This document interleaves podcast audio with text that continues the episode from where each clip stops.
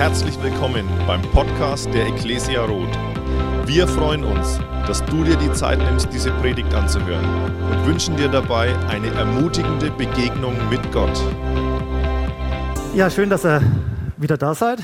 Ich habe letztes Mal gepredigt und da war es schon ein bisschen, glaube ich, ein wenig so viel Lehre drin und äh, umso mehr freue ich mich, dass ihr trotzdem nochmal da seid. Äh, ich habe ja versprochen, dass es ein bisschen praktischer wird dieses Mal.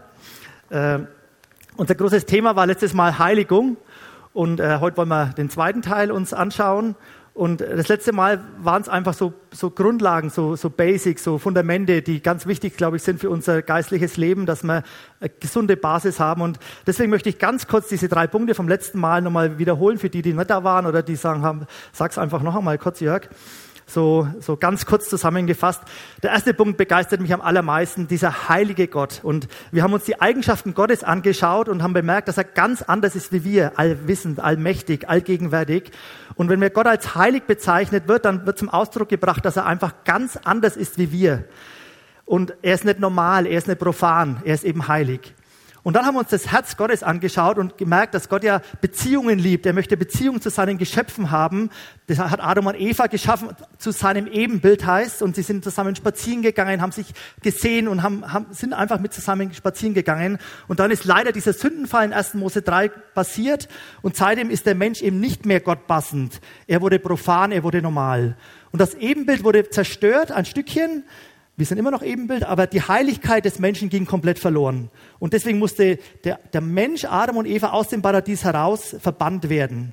Und Gottes Herz schlug aber weiter für die Beziehung zum Menschen und deswegen hat Gott gesagt, ich, ich erwähle mir aus allen Völkern, die alle normal und profan sind, diese ganzen Menschen passen eigentlich nicht, ich erwähle mir ein Volk, Stamm Israel, und ich will mit diesem Stamm, mit diesem Volk Israel was Besonderes machen. Und ich erwähle mir aus diesem Volk nochmal einen Stamm, den Stamm Levi. Und der soll, der soll Gott passend leben. Nicht mehr normal, nicht mehr profan, sondern Gott passend leben. Und aus diesem Stamm Levi hat er dann nochmal diese Linie Aaron rausgeholt und hat gesagt, du sollst priesterlich leben. Du sollst ein gottpassendes Leben leben, weil du nahe an mir dran bist. Und das erweiterte dann Gott später aufs ganze Volk Israel. Da sagt Mose in 3. Mose äh, 19, Vers 2, da sagt, Mose, sagt Gott zu Mose, rede mit der ganzen Gemeinde, mit allen vom Volk, mit allen zwölf Stämmen. Und dann sagt er, ihr sollt heilig sein, denn ich, euer Gott, bin heilig. Da erweitert er diese Linie, nimmer profan, nimmer normal leben zu sollen, zu müssen, aufs ganze Volk Israel. Und diese Linie, ich finde so genial, die Bibel, diese Linie hat er dann nochmal erweitert, auf, nicht nur bloß aufs Volk Israel, sondern auf seine Gemeinde Jesu im Neuen Testament. Und das lesen wir eben im 1. Petrus 2, wo Petrus sagt, auch ihr, die ihr, wir, die Christen angenommen haben, ihr baut euch als lebendige Steine zu einem geistlichen Hause, zur heiligen Priesterschaft, zu Opfern, geistliche Opfer, die Gott wohlgefällig sind. Und da sind wir bei Heiligung. Da kommt, das, da kommt der Opfergedanke ins Neue Testament hinein, aber nicht in dem Sinne eines versöhnenden Opfers, da müssen wir aufpassen. Jesus hat am Kreuz alle unsere Schuld, unsere Sünde beglichen. Dieses sühnende Opfer brauchen wir nicht mehr. Er hat mich er hat mich die, die Kindheit geschenkt, er hat mir alles geschenkt. Das hat ein und ein für alle Mal Gott am, Jesus am Kreuz begangen für mich. Dieses sühnende Opfer brauchen wir nicht mehr. Aber dieser, dieser, dieses priesterliche Opfer im Sinne einer Lebenshingabe ist und bleibt Gottes Wunsch für seine Geschöpfe, insbesondere fürs Volk Gottes und ganz besonders auch für seine Gemeinde. Und wer das Glück hat, das haben wir letztes Mal gehört, wer das Glück hat und das Vorrecht hat, von Gott herausgenommen worden zu sein, aus dieser normalen, profanen Menschheit, sage ich jetzt einmal so, der hat einfach auch Gott passend zu leben. Das sagt uns die Bibel. Und die Heiligkeit Gottes, das war unser erster Punkt am Schluss, die Heiligkeit Gottes führt mich automatisch in die Heiligung. So, und der zweite Punkt war, der war, finde ich gut, äh, Heiligung ist ein Geschenk. Und an, an mir hat man es gemerkt, ich habe von mir erzählt, wie schlimm und schlecht ich teilweise war. Und immer noch bin ich, der Jörg, ich bin nicht in die Lage versetzt, ein heiliges Leben zu führen.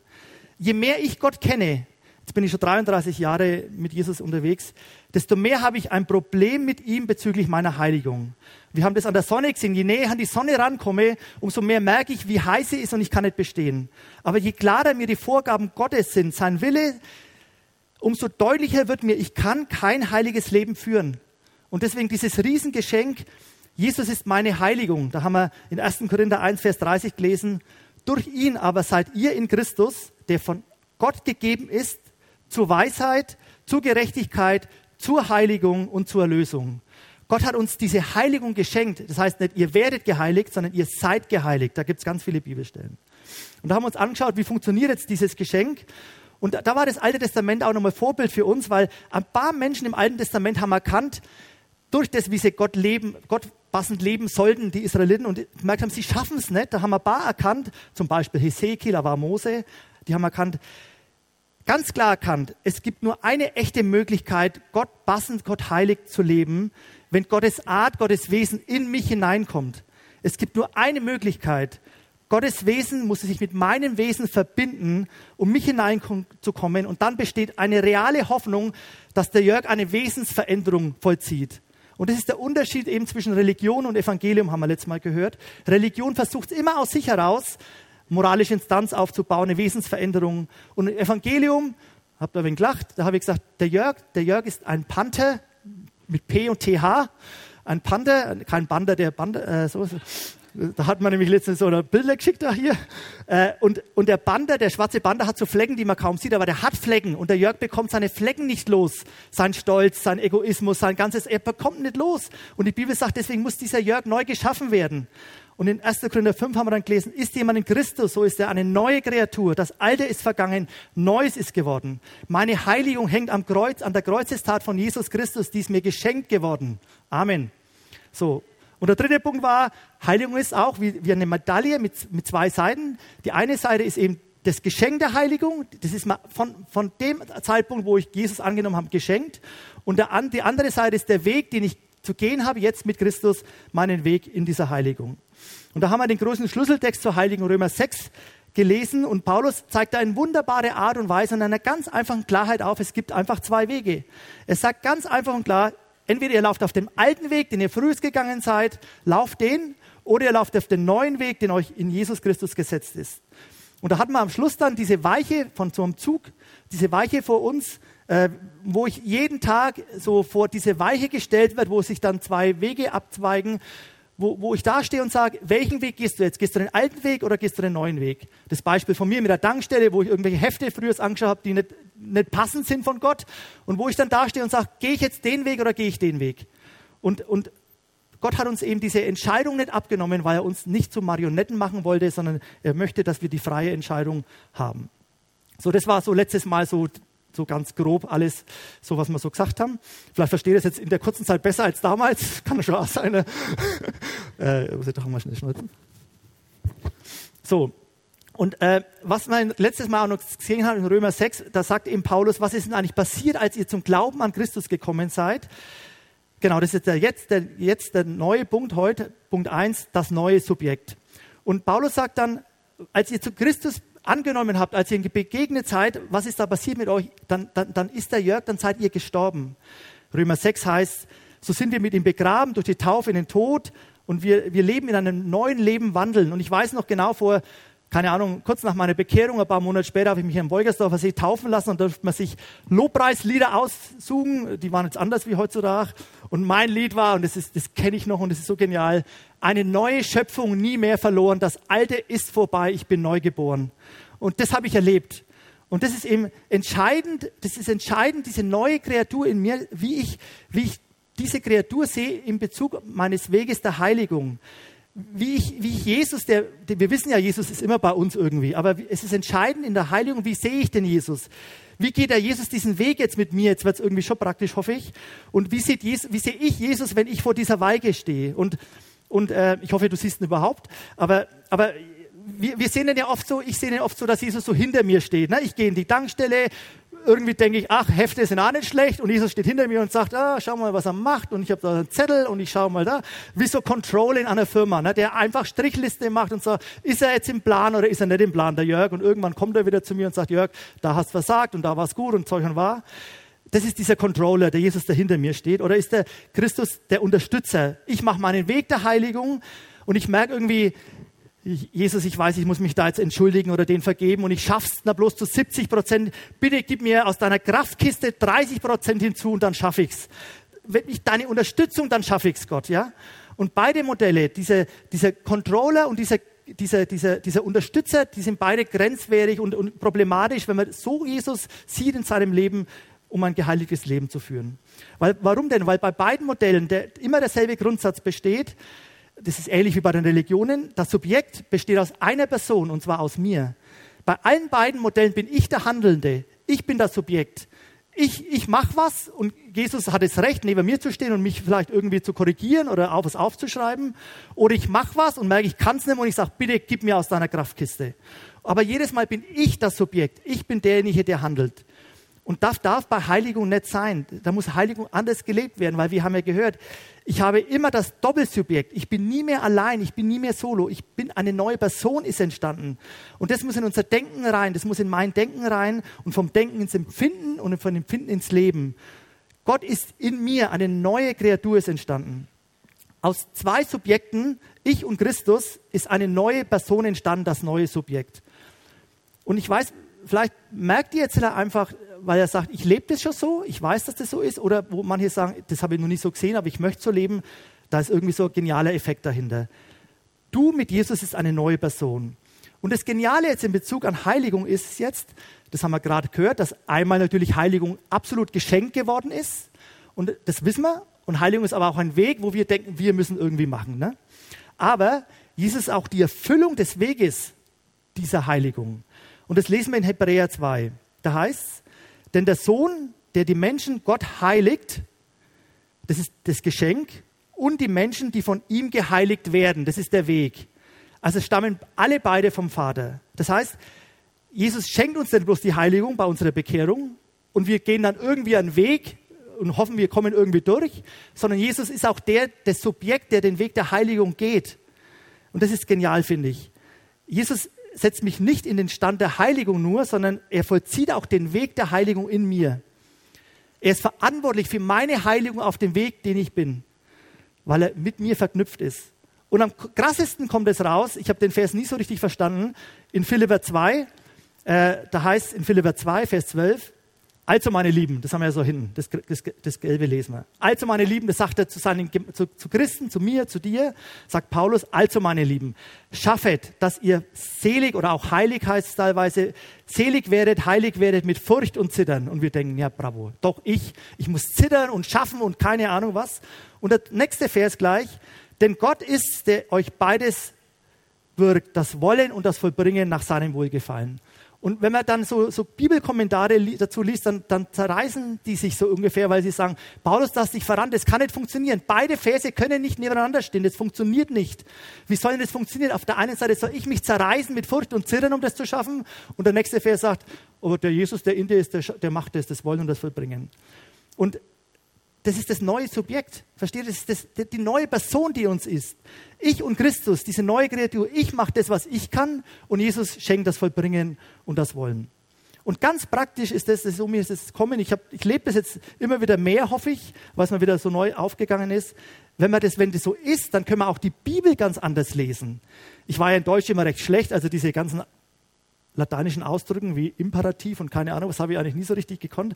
Aber Imperativ war mir jetzt eigentlich schon wieder bewusst, das ist so eine Befehlsform, eine Aufforderung.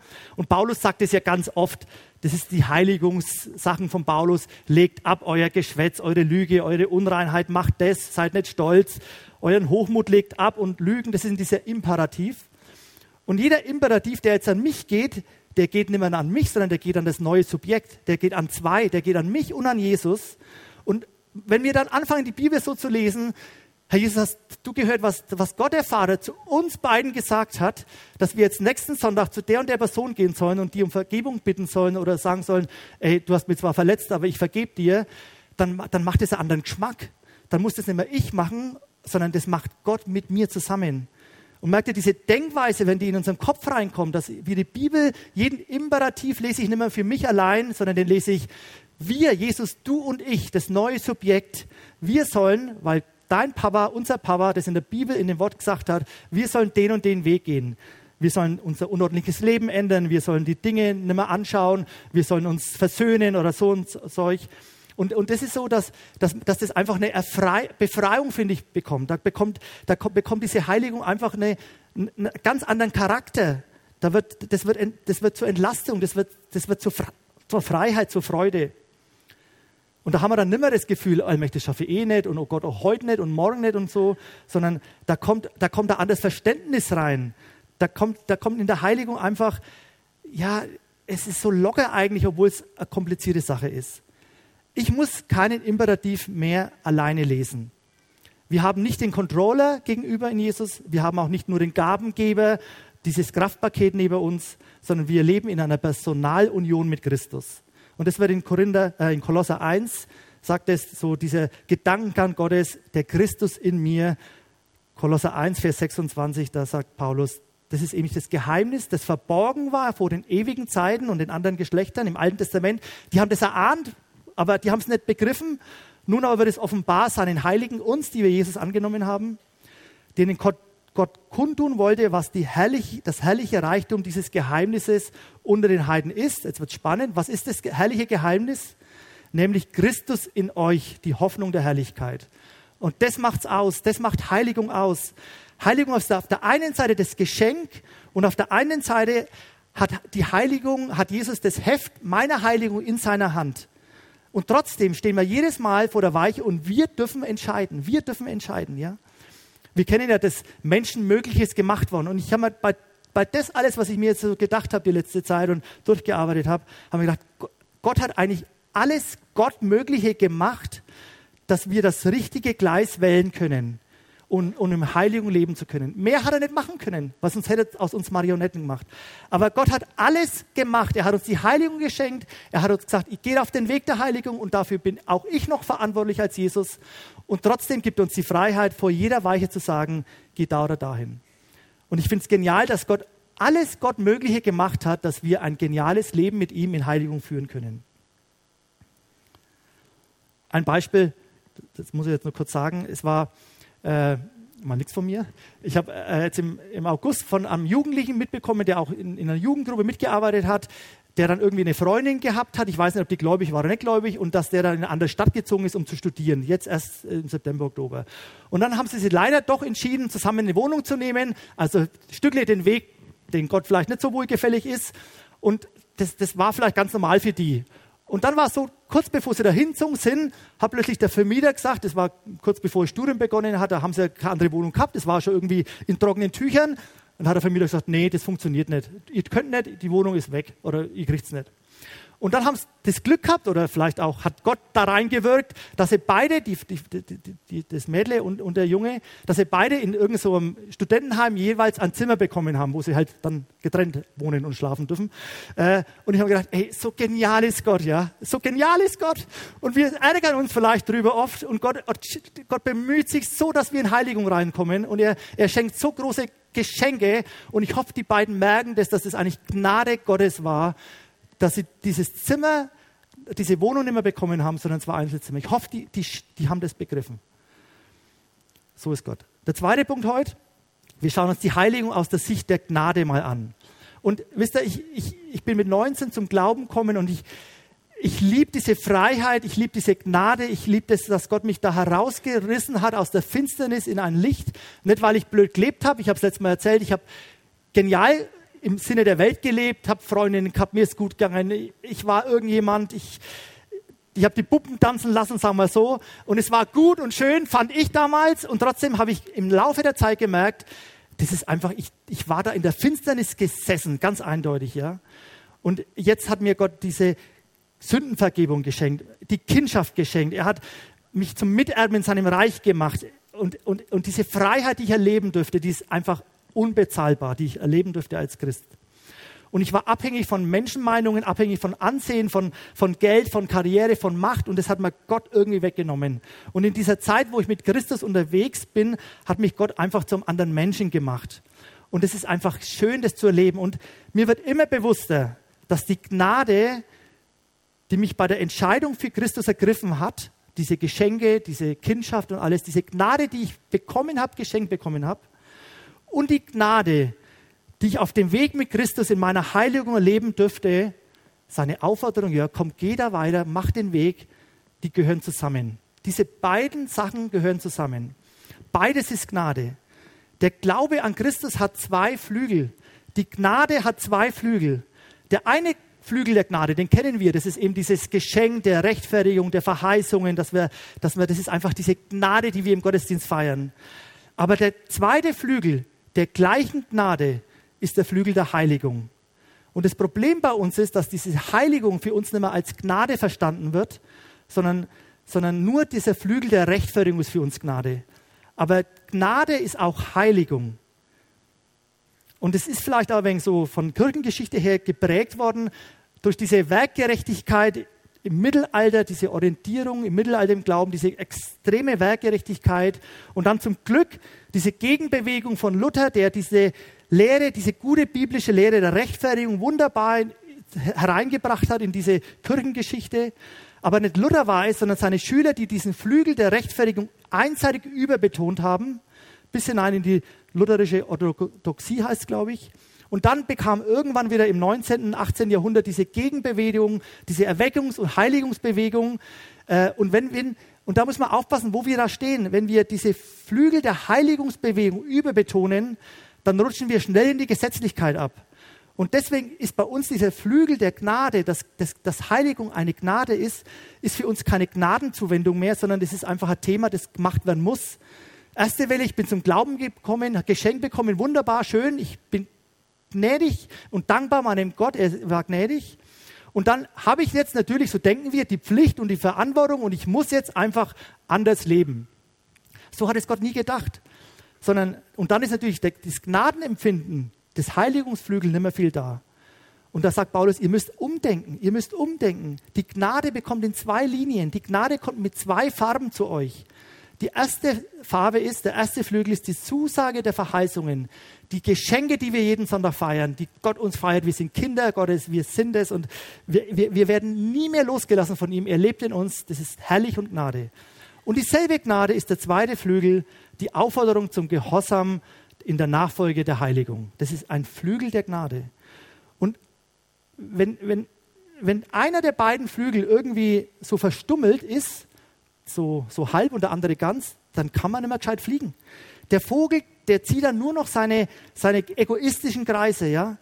Der Vogel fliegt nur, der Vogel der, der, des Glaubens fliegt nur, wenn die zwei Flügel gleich ausgeprägt sind und beide Flügel da sind. Und mit einem Flügel kann ich nur im Kreis fliegen. Mit einem Flügel fliege ich nur im Kreis. Ich kann sowohl im Kreis fliegen, wenn ich die Rechtfertigung einseitig betone, und dann vernachlässige ich meine Heiligung und ich werde geistlich nicht weiterkommen und auch keine geistlichen Höhenfliege erleben, da komme ich nicht hoch. Und ich kann auch im Kreis fliegen, wenn ich gesetzlich meine Heiligung vollende und irgendwann in einer gnadenlosen Selbstweihräucherung meine Selbstveränderungsprozesse irgendwie ablaufen lasse. Beides ist krank. Beides ist krank. Wir brauchen beide Flügel, beide Flügel der Gnade. Die müssen in gleicher Weise gut ausgeprägt sein. Dann fliegt der Vogel des Glaubens beim Jörg. Und ich habe mir überlegt, wo habe ich meine schönsten Zeit im geistlichen Leben erlebt, wo ich beide Flügel gehabt habe. Wo, wo ich auf mich auf der einen Seite gefreut habe, herrlich Gott, dass du alles für mich getan hast, und auf der anderen Seite, ich gemerkt habe, Gott, wo Gott gesagt hat, Jörg, jetzt gehst du auch den Weg. Ich habe das Beispiel schon mal gesagt, ich will es noch mal kurz erwähnen. Ich war ja, wie unsere Kinder klein waren, Fußballtrainer. Und dann habe ich mich mal in der Hochhederhalle vor Jahren her so unmöglich aufgeführt. Wir sind irgendwie so ich habe das so gemein gefunden, was der Schiri gemacht hat. Und dann bin ich rausgerannt und habe die Tür zugeknallt, dass das die ganze Halle gehört hat. Da waren ja ein paar hundert oder hundert Zuschauer vielleicht. Und auch meine acht Elternpaare von meinen Kindern, die ich damals trainiert habe. Und ich habe mich so blamiert. Ich habe gesagt, das, das kann nicht sein, Jörg, dass du so eine Show abziehst. Und ich war so furchtbar blamiert und ich habe mich so geschämt. Und, und ich bin heimgekommen und ich habe mich auf die Knie gelegt und habe geheult und habe Gott meine Schuld bekannt und ich habe erlebt, wie Gott genial mich mir die Gnade zugesprochen hat, dir ist vergeben, du bist mein Kind und es, ist, es war weg, es war einfach weg, diese erste Gnade, der erste Flügel der Gnade, der war so wunderbar. Und im gleichen Moment hat Gott zu mir gesagt, so, und nicht morgen und übermorgen und übermorgen, sondern heute, Jörg, jetzt weißt du, was machen sollst. Und dann bin ich Sonntagnachmittag, wenn die anderen alle Kaffee getrunken haben, nach Wolgersdorf zu den acht Eltern meiner Kinder gefahren und habe geklingelt und habe mich entschuldigt, dass ich das gemacht habe, wie ich mich benommen habe. Und habe gesagt, ihr wisst, dass ich Christ bin, das war nicht gut, Gott hat mir vergeben. Ich möchte nur bloß sagen, schön, dass ich eure Kinder trainieren darf. Es tut mir leid, dass das passiert ist.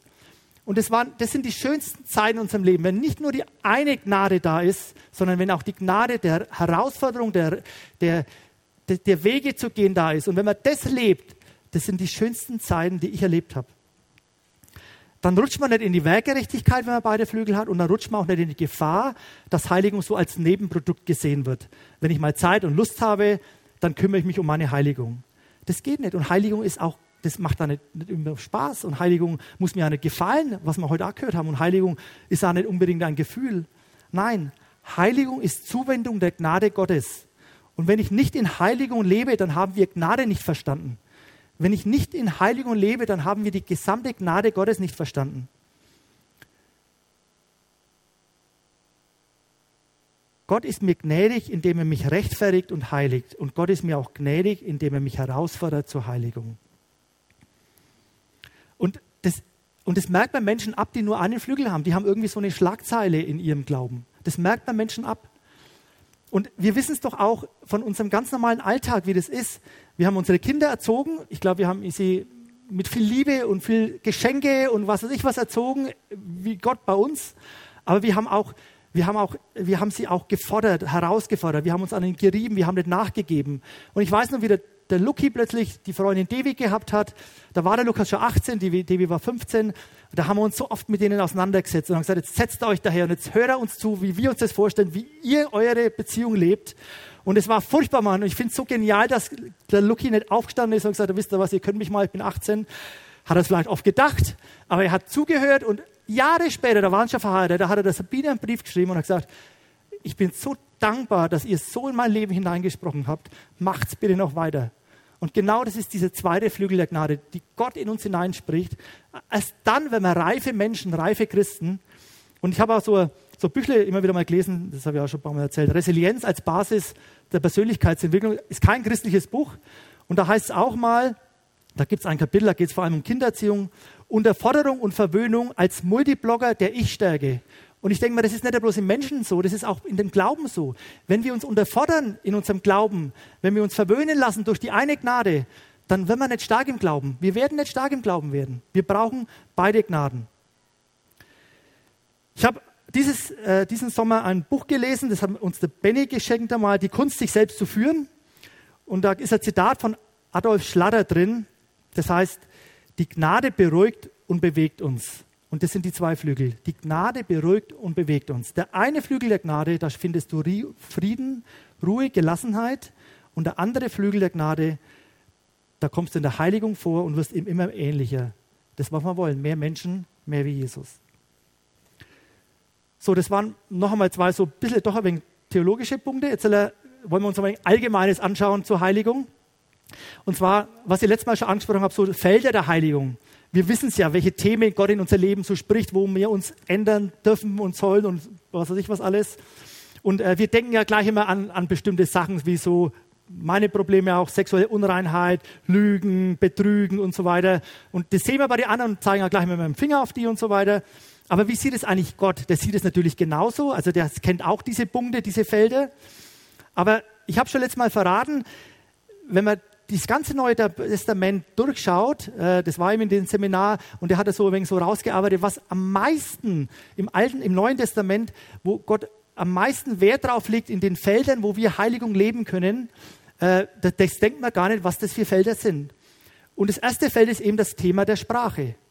Meine Worte, wie ich rede oder was ich nicht rede, über andere Menschen, über Nichtchristen, über meinen Teamleiter, über meinen Chef, das ist das Hauptthema im Neuen Testament, wo ich Heiligung leben kann. Epheser 4, lasst kein faules Geschwätz aus eurem Mund gehen, sondern redet, was gut ist, was erbaut, was notwendig ist, damit es Segen bringe denen, die es hören. Unser heiliges Geschwätz zieht nicht bloß mich runter, habe ich bei mir persönlich gemerkt, sondern ich gebe Gott damit keine Ehre, ich fördere damit keine Menschen, ich werde selbst oft unzufrieden und unglücklich. Und was kann das ein Segen sein, unsere Worte, und was, was, kann, was kann das alles kaputt machen, unsere Worte? Und da stellt Gott einen ganz hohen Wert und einen ganz hohen Anspruch an unsere Worte, wie wir hier in der Gemeinde miteinander reden, übereinander reden, wie wir in der Arbeit mit anderen reden, vielleicht auch über unseren Chef. Ich glaube, das ist Gott ganz, ganz wichtig. Da ist eine richtige geistliche Dimension dahinter, dass auch mein Leben ge gelingt. Tim hatte vor ein paar Wochen mal diese Predigt, sei ein Ermutiger mit deinen Worten, das geht in dieses Thema rein. Und mir ist ein Beispiel im Alten Testament aufgefallen, wo, wo, wo Mose ja dieser Leiter dieser riesengroßen, des riesengroßen Volkes, dieser Gemeinde, das eigentlich relativ gut gemacht hat. Und da heißt es einmal, seine Mitarbeiter, da redeten Miriam und Aaron gegen Mose wegen seiner Frau. Das ist überhaupt unwichtig, ob der die richtige Frau genommen hat oder nicht. Das war Gott total unwichtig. Aber dieses Reden hat ausgemacht, dass was auf dem Zug, durch den Durchzug der Wüste das Volk stoppen musste. Dieses Millionenvolk musste nur wegen diesem Reden stoppen. Die Miriam hat einen Ausschlag bekommen und erst als es geklärt war mit dieser Rede, dann konnte das Volk wieder weiterziehen. Da ist so eine geistliche Dimension in, unserer, in unserem Reden drin, viel mehr vielleicht als, keine Ahnung was, man darf es nicht vergleichen, aber irgendein so Heftle mal anzuschauen. So, das aber blöd. Auf jeden Fall. Der zweite Punkt ist, zweite Feld ist, das denken wir auch nicht, wo ganz, ganz ein wichtiger Punkt ist, wo Gott sagt, da könnt ihr riesengroß eure praktische Heiligung leben, ist in der Vergebungsbereitschaft. Dass Gott mir immer wieder sagt, wenn du von jemandem verletzt worden bist, wenn du blöd angesprochen worden bist, wenn du bloßgestellt worden bist von irgendjemand, dann vergib ihm. Egal, ob du recht hast oder nicht. Das ist, das ist dein Job, ihm zu vergeben, weil ich das möchte, sagt Gott. Seid aber untereinander freundlich und herzlich und vergebt einer dem anderen, wie auch Gott euch auch vergeben hat in Christus. Und wie schwer fällt uns das oft, den anderen zu vergeben? Es, es hindert uns oft unser Stolz und was weiß ich was. Und es gärt uns so und wir fühlen uns so verletzt. Aber Gott möchte, dass wir da in die Heiligung reinkommen und ihn vergeben. Jesus sagt sogar, das geht so weit bis zur Feindesliebe. So ein dritter Punkt, der ganz, ganz groß auch im Neuen Testament ist, das ist, denkt man auch nicht, ich habe alle drei Punkte hätte ich nie gedacht, dass das an erster Stelle dieser Heiligungs-Ranking-Liste stehen würde. Das ist die aktive, Anführungszeichen, Geschwisterliebe. Das ist Gott ganz wichtig, dass wir, die wir Geschwister im Herrn sind, die wir Gläubige sind, dass wir aktiv uns untereinander Liebe üben. Aktiv heißt nicht, dass ich den anderen ertrage, wenn der neben mir sitzt und wenn ich den sehe, naja, dann gehe ich mal weg schnell und so, sondern ich überlebe den schon und der muss halt bei mir in der Gemeinde sein, das weiß ich, sondern aktiv, ganz bewusst Schritte auf meinen Bruder zuzugehen. Ganz aktiv. Ich glaube, das ist Gott ganz, ganz wichtig. Da ist egal, ob der dir sympathisch ist oder nicht. Und das ist, das ist, das ist, das ist ein Feld, wo ich Heiligung leben kann. Und jetzt kommen die anderen Felder, das sind die, die ich ja nicht in meinem Kopf gehabt habe. Die kommen erst danach von der, von der Menge, wie es der, im Neuen Testament steht. Das sind die ganzen Punkte, die Felder meines Egoismus. Der Jörg ist habgierig, der ist hochmütig, der überschätzt sich, der ist, na faul bin ich nicht, aber es gibt halt auch Faulheit. Dann die Bereich des Eigentums. ja, irgendwas muss ich ja können, ne? Finanzen, Besitz, wie, wie der seine Geschäftspraktiken macht. Dann der ganze Bereich der Sexualität, der Unreinheit, der Hingabe an den Dienst, der Hingabe an Christus, Sucht, Zügellosigkeit, wie wir essen und trinken. Das sind alles Sachen, die auch kommen, wo wir unsere Heiligung leben können. Und äh, ihr, ihr, kennt jeder, jeder kennt seinen, seinen Sektor und seinen Bereich, wo er am meisten irgendwie von Gott herausgefordert wird. Wichtig ist, glaube ich, auch, dass wir uns motivieren lassen zur Heiligung. Ich hoffe, dass die Prediger haben das schon wenig gemacht, aber es gibt ganz bewusst Motivationen zur Heilung. Genauso wie beim Sport. Beim Sport, da gibt es ja viele Motivatoren zur Heilung. Dass ihr eine gute Figur habt, dass ihr länger lebt, dass der Kopf aktiver bleibt, dass Herz-Kreislauf gefördert wird, dass ich leistungsfähiger bin, dass ich besser schlafen kann dadurch, vielleicht ausgeglichener bin, gesünder leben werde und so weiter. Und es genügt oft nicht eine Motivation zum Sport zu machen, weil sonst macht man es eben nicht, sondern man braucht ein ganzes Set der, der Motivationen, um Sport zu machen. Und genauso ist es, wir brauchen ein Set an Motivationen, um Heiligung leben zu wollen. Und weil wenn wir sie nicht leben, wenn wir diese Heiligung nicht leben, wenn wir dieses Set nicht haben und uns nicht motivieren lassen zur Heiligung, dann kommen eben andere Dinge in mein Leben hinein. Es ist ja nicht so, dass wenn ich mich nicht heilige, dass sonst sonst nichts nichts passiert, weil wenn ich nicht in der Heiligung gehe, dann kommt es andere Sachen in mein Leben hinein, die mich beeinflussen, die mich prägen, die mich bestimmen, sei das betrifft meines Geldes, meiner Zeit, meiner Hobby und was weiß ich was alles. Und deswegen ist es wichtig, es gibt so über 20 Motivatoren, ich sage nur bloß ein paar, aber es ist wichtig, dass man, dass man motiviert geht in die Heiligung. Und der erste Punkt, der, der irgendwie so, wenig so richtig Gott-typisch ist, ist, ich bin keine Privatperson mehr. Mit meiner Entscheidung für Jesus Christus, wo ich ihn als meinen Herrn angenommen habe, seitdem gibt es mich nicht mehr privat. Ich gehöre nicht mehr mich selbst, ich gehöre jetzt Christus. Und Paulus sagt es oft so deutlich, ich bin Sklave Jesu Christus. Ich habe einen Herrn. Und der kann mir sagen, wo es lang geht, was ich zu machen habe und wo ich mich entschuldigen soll und wo ich mich ein wenig unter andere runterstellen soll. Und wo ich mich vielleicht überfordern lasse. Ich bin nicht mehr ich selbst. Ich bin nicht mehr der Jörg, sondern ich habe einen Herrn. Und wenn in 1. Thessalonicher steht, denn das ist der Wille Gottes, eure Heiligung, dann ist es unabhängig davon, vom Gefühl, von der Stimmung, von der Meinung von mir. Das, ist, das sagt mein Herr zu mir. Und das motiviert mich doch zur Heiligung. Wenn, wenn, wenn ich meinen Herrn liebe, wenn ich meinen Herrn unterstellen möchte, wenn ich sage, du bist mein Herr, und das habe ich, hoffentlich haben wir alle gemacht, dann, dann ist es einfach mein Herr und ich habe meinen Herrn zu gehorchen, ganz einfach. Der zweite Punkt zur Motivation ist, weil ich halt Jesus liebe, natürlich. Die Antwort auf die unendliche Liebe, die Gott mir gibt, das ist der Geliebte Gottes lebt in der Heiligung. Das ist, das ist doch ganz normal. Das ist ganz normal. Jesus sagt es so ganz nebenbei. Wer mich liebt, der hält meine Gebote. Wer mich liebt, der lebt in der Heiligung. Liebst du Gott? Der zweite, der dritte Punkt ist, ich will Gott die Ehre geben. Wir haben letztes Mal diesen Vers gelesen, denn Gott hat uns nicht berufen zur Unreinheit, sondern zur Heiligung. Wer das nun verachtet, der verachtet nicht Menschen, sondern der verachtet Gott. Ich will doch Gott nicht verachten. Ich will doch Gott die Ehre geben. Ich will ihn doch nicht verachten. Und Jesus hat mal gesagt, denn sie, denn sie hatten lieber Ehre bei den Menschen als bei Gott. Und da sagt Jesus zu mir einfach, Jörg, ey, da läuft was schief bei dir, Jörg. Wenn alles, was irgendein normaler, profaner Mensch denkt und sagt, wichtiger ist, als was in meinem Wort steht, da läuft was schief in deinem Leben mit mir. Ich möchte doch nicht Menschen die Ehre geben, sondern ich möchte Gott die Ehre geben. Und wenn ich Gott die Ehre geben möchte, dann motiviert mich das zur Heiligung. Und ich muss mich fragen, ist das, was ich derzeit tue und lasse, für ihn eine Ehre oder ist es für ihn keine Ehre? Gottes Reich dickt anders. Das dickt einfach anders. Das können wir mit unserem menschlichen, weltlichen System nicht verknüpfen. Das ist einfach anders weil Gott eben heilig ist. Vierter Punkt noch, ich will nicht dem System dieser Welt und dem System des Teufels weiter dienen. Petrus hat es einmal so schön gesagt, es ist genug, dass ihr in der vergangenen Zeit zugebracht habt, so wie ihr gelebt habt. Es ist doch genug. Und Jörg, du hast 19 Jahre und auch danach noch genug Zeit und Energie und was weiß ich, blödes Gerede in dieses blöde alte System gesteckt.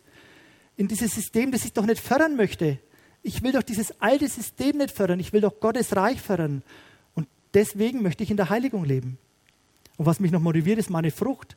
Ich habe es letztes Mal erzählt, wie ich dann als junger Mann und verheirateter Mann dann doch ab und zu an der Tankstelle war und dieses Heft vielleicht angeschaut habe oder keine Ahnung was. Und wo ich gemerkt habe, ich habe die Uhr danach stellen können. Wenn ich den Weg gegangen bin, der alte Jörg, dann hat es Theater gegeben, dann war keine Frucht da. Das sagt ja Paulus in Römer 6. Schaut eure Früchte an, die ihr habt. Aber wenn ich den Weg gegangen bin der Heiligung und gesagt, nein, mit dir, Herr Jesus, gehe ich da vorbei und ich, ich liebe meine Frau und ich habe lieber Gemeinschaft mit ihr und was weiß ich was, dann, dann habe ich ganz andere Früchte geerntet, ganz andere Früchte in der Familie. Noch eine Motivation, ich möchte ein Segen sein für andere. Ich möchte ein Segen, wenn ich hier reinkomme, möchte ich ein Segen sein für euch. Das hat mir so schwer gefallen. Ich bin ja aufgewachsen, mein Großvater war so, mein Urgroßvater war, war so, so ein richtiger, ja, der war so richtig zornig und, und, und hat mir mal Axt nachgeschmissen und Jähzorn und was weiß ich was. Und äh, auch das über die Linie von meinem Vater und äh, in mich hinein und so weiter ist das auch in, in mir reingegangen, wo man mal denkt daheim, ich will nicht in diese Gemeinde gehen. Zum Glück gehe ich jeden Sonntag her. Aber es gibt oft bei mir Momente, wo ich sage, ich will heute nicht. Zum Glück habe ich eine Frau, die sagt, doch, wir gehen. Ich, ich würde meistens ohne sie gehen, aber, aber wir gehen gemeinsam, wir singen gemeinsam immer hier. Also heute kommt sie Abend. Äh, aber ich muss einfach sagen, ich war oft da, wo ich gedacht habe, ich will nicht und dann gehe halt doch, aber am liebsten will ich keinen sehen, ich gehe in den Hintereingang raus. Mich nervt es schon, wenn die mir dahin die Hand geben. Und das ist doch kein Segen, das ist doch kein Segen von mir. Und dann haben wir oft gedacht, die letzten Jahre, Jörg, ich will bewusst ein Segen sein, ich will bewusst Heiligung leben, ich will bewusst freundlich sein und es macht auch Spaß. Man kommt da so rein und es ist einfach schön, Heiligung zu leben. Das ist nicht gezwungen bei mir, das ist dann irgendwie eine Entscheidung und Gott gibt den Rückenwind. Ich möchte königlich leben, natürlich. Paulus sagt, lebt doch der Berufung, die ihr würdig seid. Ja? Ihr seid Könige, ihr seid Priester, lebt doch in dem Stand entsprechend. Lebt doch richtig, lebt doch wie, wie ein Adel sich lebt. Nicht unordentlich, nicht irgendwie wie der letzte Abschaum, nicht wie der verlorene Sohn bei den Schweinen, sondern komm zurück zum Vater. und lebt entsprechend. Und ich bin mir sicher, diese Predigtserie, die wir letztes Jahr gehabt haben über den verlorenen Sohn, das war vor allem dieser Flügel der ersten Gnade, der wichtig ist. Aber es ist weitergegangen mit dem verlorenen Sohn. Der hat gelernt, Anstand zu bekommen. Der hat gelernt, wie man richtig mit seinen Mitarbeitern umgeht. Der hat gelernt, wie man als Chef umgeht. Der hat gelernt, wie man als, als, als, als Herr lebt in, in, mit einem Niveau. Und das will Gott mit uns auch. Wir sind berufen, königlich zu leben und in einem Priesterstand zu leben. Wir, freuen, wir haben uns so viel Freude, uns, wenn unsere Kinder, wir haben ja furchtbare Kinder gehabt, und die haben sich zugemutet und waren furchtbar daheim. Und wenn die dann immer woanders waren, über Nacht oder, oder zu feiern, haben wir gedacht, ey, das wird nur Chaos mit denen. Und danach haben meistens die Eltern gesagt, ey, ihr habt tolle Kinder, die, die haben sogar den Tisch abgeräumt, das haben sie bei uns nie gemacht. Der Tobi hat sogar die Geschirrmaschine eingeräumt und so. Und wie freut man sich, wie freut man sich als Eltern, wenn die Kinder in einem Niveau leben, das wir auch versucht haben zu erziehen. Und wie liebt, wie liebt es Gott, wenn wir als seine Kinder in einem heiligen Niveau leben? Wie freut sich da Gott über uns? Wir können uns bei Erntedank ihm nichts Besseres geben als ein geheiligtes Leben. Dann zukünftige Dimensionen. Ja, auch das, ja, äh, wo, wo Gott sagt, äh, wisst ihr was, ihr werdet mal, ihr werdet mal Engel richten, ihr werdet mit mir mal, ihr werdet mit mir mal, ja, äh, herrschen in den himmlischen Orten. Ihr werdet es können, ihr, die ihr an Christus glaubt. Und jetzt streitet er welche Kleinigkeiten. Lasst euch doch aufgrund dessen, was ihr mal sein werdet, hier auf Erden übervorteilen. Auch wenn ihr recht habt, lasst euch doch übervorteilen auf das, was ihr mal später haben werdet. Ihr werdet Engel richten, ihr werdet mit mir regieren. Da ist doch das wurscht, ob hier irgendeiner dich blöd angesprochen hat und du beleidigt bist. Das ist, das ist Heiligung leben. In Bezug auf das, was ich mal haben und sein werde, ist doch diese Welt hier sowas von unwichtig. Ich lebe Heiligung, weil es mein Glück ist. Natürlich. Heiligung macht glücklich. Heiligung ist nicht einfach. Heiligung kostet was. Aber Heiligung macht glücklich. Ich bin ein glücklicher Mensch. Natürlich. Vielleicht ein wenig anderes Glück, wie sich das die Welt vorstellt. Aber wenn ich, wenn ich weiß und merke, dass ich in der Heiligung lebe und ich den Rückenwind Gottes bekomme, wenn man diesen Geschmack des Glücks erahnt hat, dann will man doch mehr davon. Dann will man in der Heiligung leben. Und ich will mal, der letzte Punkt, ich will mal Lob bekommen. Ich will mal Lob bekommen, ja. Wenn ich mal oben bin, dann möchte ich mal hören, du treuer Knecht, Jörg. Du treuer Knecht, ja. So klein treu, wie ich zwar war und, und so ganz, ganz niedrig treu zwar, aber trotzdem, Gott wird uns mal einen Lob geben für das, was wir hier machen, wo wir eben diese Heiligung leben, aber wenn es es nicht mal ist. Wenn ich jetzt seit 30 Jahren glücklich mit der Sabine verheiratet bin und ihr treu war und sie mir und ich nicht mein Sexualleben ausgelebt habe in dieser Welt, dann werde ich dafür meinen Lohn bekommen, natürlich. Paulus sagt das einmal genial in Philipper 2. Da sagt er zu der Gemeinde in Philippe, ey, haltet am Wort fest und lebt in der Heiligung. Wisst ihr warum? Da sagt er, mir zum Ruhm am Tage des Herrn der so richtig egoistisch sagt, ey, ey, benimmt euch, weil wenn ich mal da oben ankomme, dann muss ich sagen, das ist auch mal Gemeinde und dann möchte ich, dass ihr heilig gelebt habt, damit ich Ruhm bekomme. Und genauso geht es uns. Ihr habt auch Leute unter euch, ihr habt auch Kinder, die ihr erzieht. Und da kriegt ihr einen Lohn dafür. Da kriegt ihr einen Lohn dafür. So. Die Motivation zur Heiligung. Seid ihr motiviert? Ich hoffe es doch, ne? so was, wie macht es jetzt Gott mit mir? Wie läuft jetzt Heiligung so richtig ab? Ja? Ganz kurz noch ein paar Punkte. Gott hat immer so Grundprinzipien, ja? Wir Menschen sind ja nicht gleich, wir sind ja nicht genormt, wir sind ja individuell und er geht auch ganz individuelle Wege mit euch in der Heiligung. Das betrifft den Weg, den Zeitpunkt, den Bereich. Und wir denken immer, warum macht denn der bei dem jetzt das nicht gescheit? Der müsste doch das einmal merken, dass er da irgendwie schief läuft. Gott macht es richtig und Gott arbeitet an den einzelnen Menschen so, wie er es meint. Und Gott macht es oft so, ja, so in einem Spiralencharakter. Das ist ein kurzer Beispiel von mir. Das heißt, er, er fängt irgendein Feld bei mir an. Das erste war so Besitz und Geld bei mir. Und, und, und da, da arbeitet er an mir und ich erkenne das Stückle und Jahre später sagt er wieder was. Ich weiß noch ganz genau, wie ich Christ war, gerade bekehrt, sind wir, bin in Urlaub gefahren nach Frankreich und da habe ich irgendwie Angst gehabt um mein Auto. Das war mein, keine Ahnung was, meine Heiligung, mein Heiligtum. Und da habe ich aber Alarmanlage eingebaut und habe alles gemacht, äh, dass man nicht schalten kann und lauter so ein Klump vor lauter Angst, dass das gestohlen wird. Es war ein normaler Golf übrigens. Versteht ihr? Also das war richtig, da habe ich gemerkt, das ist, das ist nicht die Freiheit, die ich in Gott habe. Aber ich habe es halt gemacht. Und tatsächlich in der Nacht wollten jemand das Auto stehlen. Von Millionen Golfs haben es meins stehlen wollen. Ne?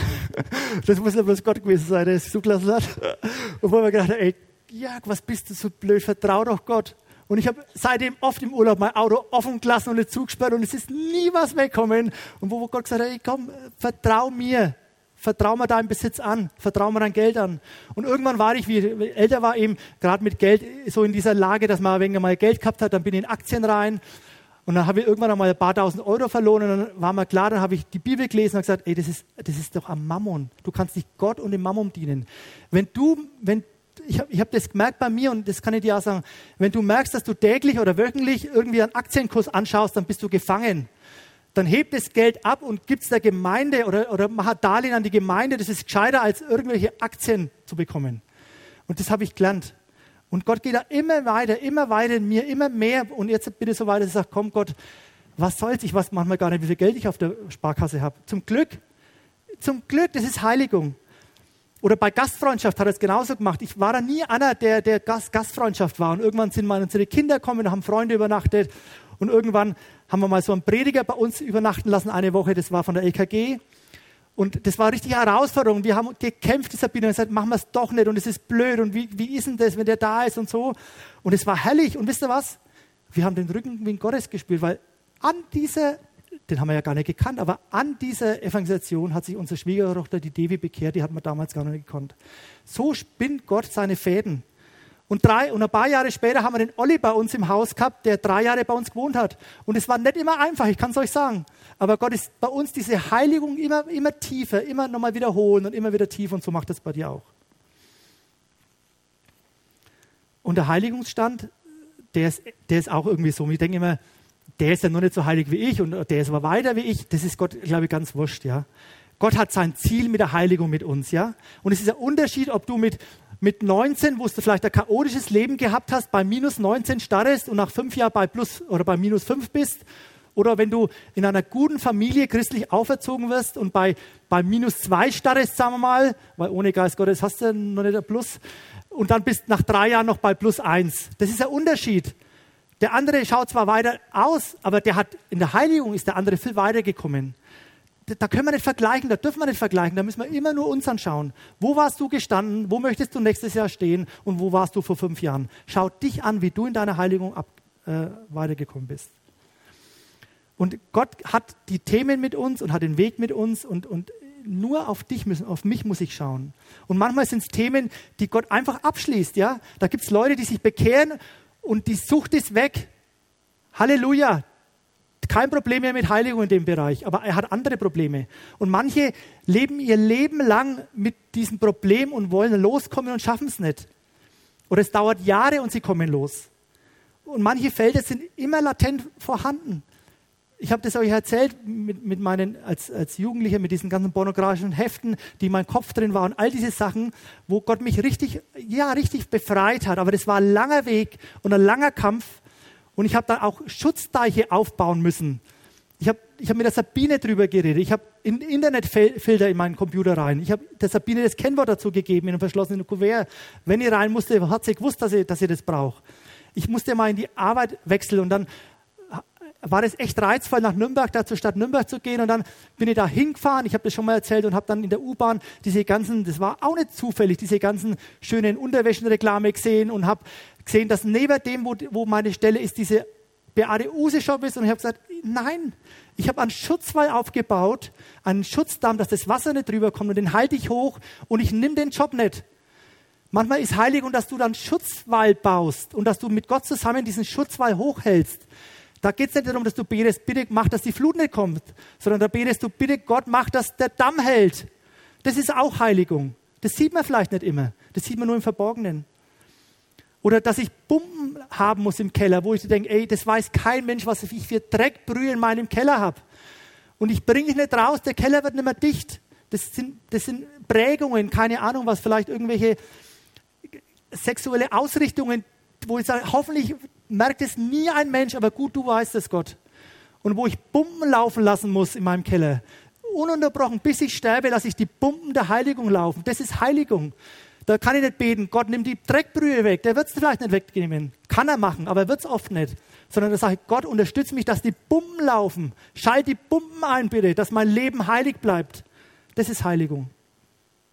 lasst uns Heiligung leben, weil Heiligung Leben ist. Lasst uns Heiligung leben, weil Heiligung Leben ist. Ich bin, ich bin am Ende angekommen und ich glaube, Heiligung kann man am besten leben, indem er in der Gemeinde ist, indem er in Kleingruppen ist. Ihr könnt auch hochkommen, genau. Indem er in Kleingruppen ist, aber auch in Dienstgruppen.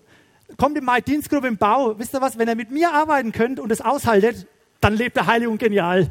Mich wundert es oft, mich wundert oft, dass der dass der Günther und die mich so ertragen, wenn die was machen und schön was sagen, so nett und nochmal zurück und nochmal und so. Und wir haben so eine tolle Gemeinschaft in unserem Bauteam, aber da lebt man Heiligung. Wenn er das mit mir jahrelang aushält, dann ist es ein Zeichen, dass er voll weit in Heiligung seid. Natürlich, ihr seid gut in Heiligung, wenn er mit Jörg klarkommt, logisch. Und es ist genauso in, in, in, in Kleingruppen, wo wir uns manchmal ärgern über den anderen, weil der was gesagt hat oder blöd angeschaut hat. Man bleibt dran in der Gemeinde, bleibt dran in Kleingruppen, bleibt dran in Dienstgruppen. Nimmt euren Job ernst, weil Gott es einfach gern sieht, dass er es macht. Und lebt in Heiligung weiter. Geht die Schritte, die Gott mit euch gehen möchte.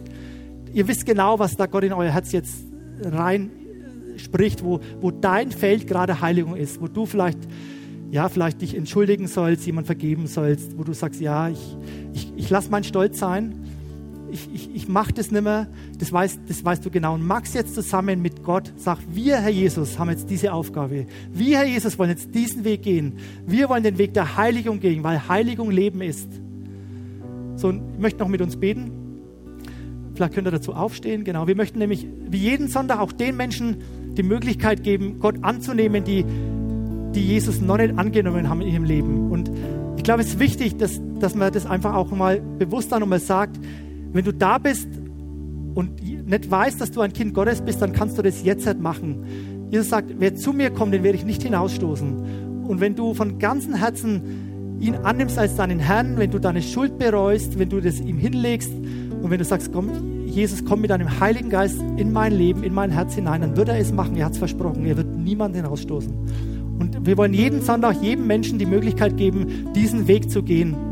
Und da wollen wir als Gemeinde zusammen beten und du kannst einfach mitbeten. Und wenn du willst, kannst du danach zu mir kommen oder zu Connect Lounge und dann können wir noch miteinander sprechen. Heiliger Vater, wir danken dir, dass du deinen Sohn Jesus Christus geschickt hast. Und ich danke dir, Herr Jesus, dass du für meine Schuld gestorben bist. Und ich möchte, dass du in mein Leben kommst. Und ich möchte, dass du Herr meines Lebens wirst. Und ich danke dir, dass du mich annimmst. Und dass du dich freust über das, dass ich Ja zu dir sage. Ich möchte den Weg mit dir gehen. Danke, Herr Jesus. Amen. So, und ich möchte noch allgemein für uns alle beten, auch für mich, dass wir die Schritte der Heiligung gehen. Vater Himmel, ich danke dir einfach, dass, dass du so geniales Wort hast und dass du, dass Heiligung nicht irgendwie was, was, was Zwanghaftes ist, sondern dass Heiligung ein Geschenk ist und dass Heiligung Gnade ist und dass Heiligung einfach deinen Rückenwind bekommen wird, wenn wir den gehen. Und ich danke dir, dass wir dann nie allein gehen müssen, sondern dass das neue Subjekt in uns diese Verantwortung für unsere Heilung übernimmt. Ich möchte dich bitten, Vater, dass, dass du mir und Jesus die Kraft gibst, dass wir vor jeder Weiche richtigen, den richtigen Weg einschlagen, dass, dass, dass, dass ich den Weg in Christus gehe. Schenkt Gnade und Barmherzigkeit dafür, dass ich den Weg gehe. Und ich lege dir jetzt genau, wenn ihr jetzt den Gedanken in eurem Kopf habt, wo ihr, wo ihr dieses Feld in eurem Leben seht, wo ihr weiterkommen wollt, dann legt es jetzt Gott hin. Und ich danke Jesus, dass du das siehst, was die Menschen in dem Herzen und im Kopf haben. Helf ihnen, da Schritte zu gehen in der nächsten Zeit. Amen. Wir hoffen, dass dir diese Predigt gefallen hat und dich in deinem Leben mit Gott stärkt. Außerdem wollen wir dich gerne besser kennenlernen. Dazu bist du herzlich eingeladen, unsere Sonntagsgottesdienste um 10 und 17 Uhr zu besuchen. Schau doch mal auf www.ecclesia-rot.de vorbei oder auf den sozialen Medien unter Ecclesia Rot. Wir freuen uns auf dich.